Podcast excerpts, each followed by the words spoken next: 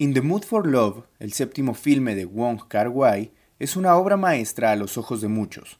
Un diseño cauteloso, colores preciosos, una historia profundamente triste. Es una película única.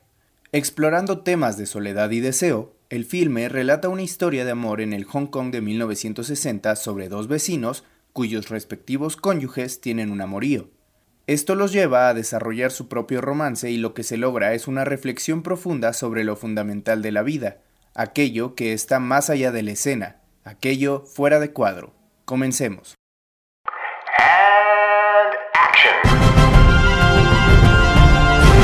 Fuera de cuadro. Para los amantes del cine, Observadores, curiosos y para los que nos gusta descubrir. Lo que no vemos ni escuchamos en la pantalla grande. Hola, yo soy Sara Vázquez. Paulina Alba. Y David Zarco. Y en este espacio hablaremos cada semana de alguna de nuestras películas favoritas. Durante finales de los 80s y principios de los 90s, Wong Kar-wai emergió como uno de los directores con estilos más audaces e innovadores del nuevo cine oriental. Con películas frenéticas sobre gángsters, viajeros, asesinos y demás personajes del estilo, Wong llevaba varios años explorando la alienación urbana y el amor en películas como Days of Being Wild y Chungking Express. Por ello, el tono y ritmo de In the Mood for Love fue tan sorprendente. Y es aún más sorprendente y cautivador saber cuántas iteraciones distintas tuvo el filme antes de tomar su forma final.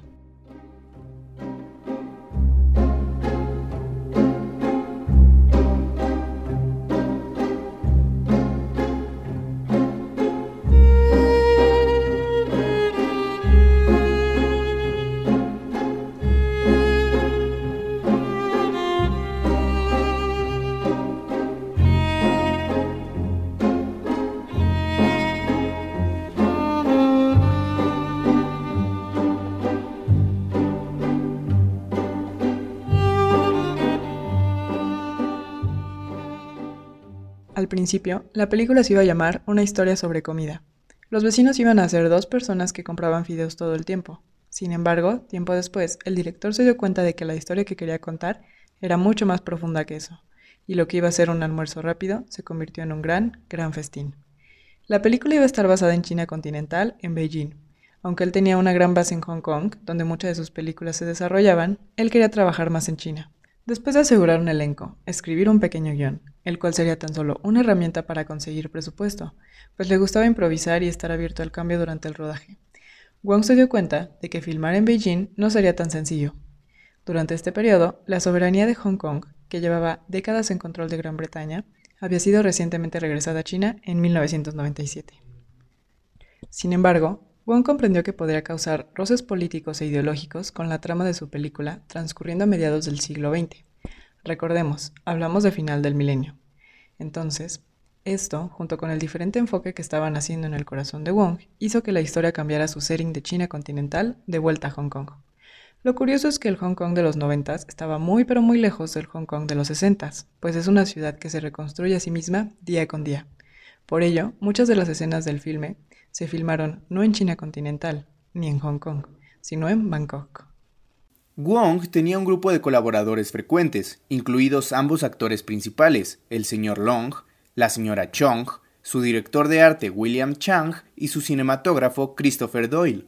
Ya todos acostumbrados a tener nada más que un guion a medias, un concepto y la visión de su director como única tierra firme, le daban a Wong la libertad de construir sobre la marcha. Muchos de los personajes, diálogo e historia propia evolucionaron en respuesta a los actores y a las locaciones. Los actores solo tenían una pequeña historia de no más de cuatro hojas sobre un amorío entre vecinos, y había ocasiones en las que recibían el guion de ciertas escenas el mismo día de la filmación, que se escribían tan solo unas horas antes. A veces filmaban las escenas con el diálogo invertido, o las repetían en otra locación, probando cada variante posible de emoción. Wong pensaba que sería un filme sencillo, pero después de comenzar se dio cuenta de que estaba equivocado. Como la película fue construyéndose sobre la marcha, mucho, pero mucho se fue decidiendo en momentos no convencionales. Demasiado, pero demasiado material filmado jamás vio la luz, pues la historia tomó forma hasta la sala de edición. En una entrevista, Wong dijo, Teníamos dos personajes y la película trata sobre estas dos personas, y luego me di cuenta de que era mucho más difícil que mis películas anteriores con 10 personajes, porque teníamos que poner muchos detalles en ella. Rodamos la película siguiendo a los personajes de 1962 a 1972 y en la sala de montaje la película se detuvo en 1966. Por esto es que vemos a nuestra protagonista en tantos, pero tantos atuendos tan icónicos y distintos. El impacto de su guardarropa era algo que se tenía premeditado como parte del plan de hacer que la historia transcurriera durante casi una década, pero esto se perdió cuando se encontró la intención de hacer énfasis no en el cambio de los tiempos, sino en el cambio de emociones de los protagonistas. Aunque no podemos dejar de mencionar la transición de los tiempos, el director también le daba a su historia una narrativa no solo de amor, sino sobre un mundo que cambió, de un periodo que se perdió. Si recuerdas aquella escena en la que los protagonistas reflexionan sobre su relación, no solo tienen nostalgia por el amor perdido, sino por el tiempo y el lugar. Para el director, el periodo de finales de los 60, cuando acaba el filme, era una de las razones por las que lo que ellos tuvieron era posible. La película termina en 1966 porque fue ahí cuando la gente que vivía pacíficamente en Hong Kong se dio cuenta de lo que venía en la revolución cultural, y en la mente del director, él no está tan seguro de que los protagonistas hubieran seguido juntos para siempre en ese contexto. Tanto en chino como en inglés, ambos títulos derivan de nombres de canciones. En chino viene del título de una canción de 1946, traducido burdamente como los años de florecimiento. Es una metáfora china que representa cómo la juventud, la belleza y el amor son fugaces. En inglés deriva de una canción de Brian Ferry, pues el título era más atractivo que el que Wong tenía en mente originalmente, secretos. Para Wong, estar de humor para el amor era literalmente lo que atraía a los protagonistas al otro. También, como nota al pie, seguramente tu oído latino escuchó un poco de ritmo familiar en la escena pivotal en la que Mr. Chan y Mr. Chow se ven para cenar. La canción de amor que se escucha de fondo es de Nat King Cole, y está ahí porque el director tiene un lugar especial en su corazón para Argentina, donde había filmado en años anteriores. Siempre que te pregunto que cuándo, cómo y dónde, tú siempre me respondes, quizás, quizás, quizás. Y así pasan los días y yo desesperado y tú, tú contestando, quizás In the Mood for Love no solo es una historia hermosa, sino que la cinta como tal es impresionante.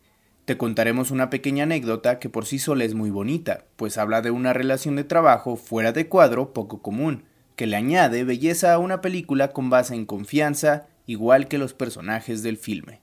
La dirección de arte fue vital. Wong tenía una relación muy buena con su director de arte, William Chang, con quien había trabajado desde el principio de su carrera. Ambos se conocían perfecto y describen su manera de trabajar como muy orgánica, pues ninguno estaba a la merced del otro, sino que confiaban plenamente en las ideas del otro y en cómo se capturaban.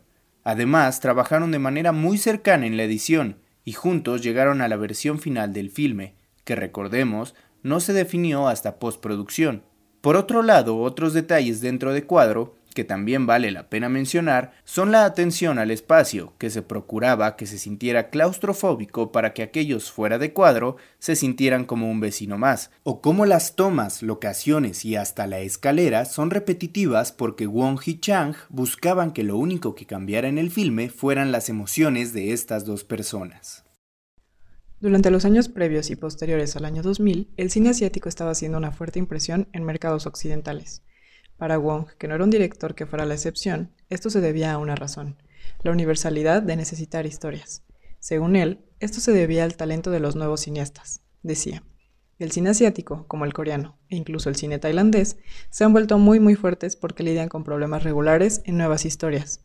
Entonces, no están repitiendo las mismas viejas historias. Creo que los jóvenes cineastas, su pensamiento es más global, por lo que sus películas son más accesibles para el público occidental. In the Mood for Love tuvo una etapa larguísima de preproducción, una filmación de 15 meses y una edición compleja. Sobre el rodaje, Wong Kar Wai decía, filmar In the Mood for Love fue la experiencia más difícil de mi carrera. Comenzamos a filmar en medio de la crisis económica asiática que nos obligó a frenar el rodaje y buscar nuevos inversores.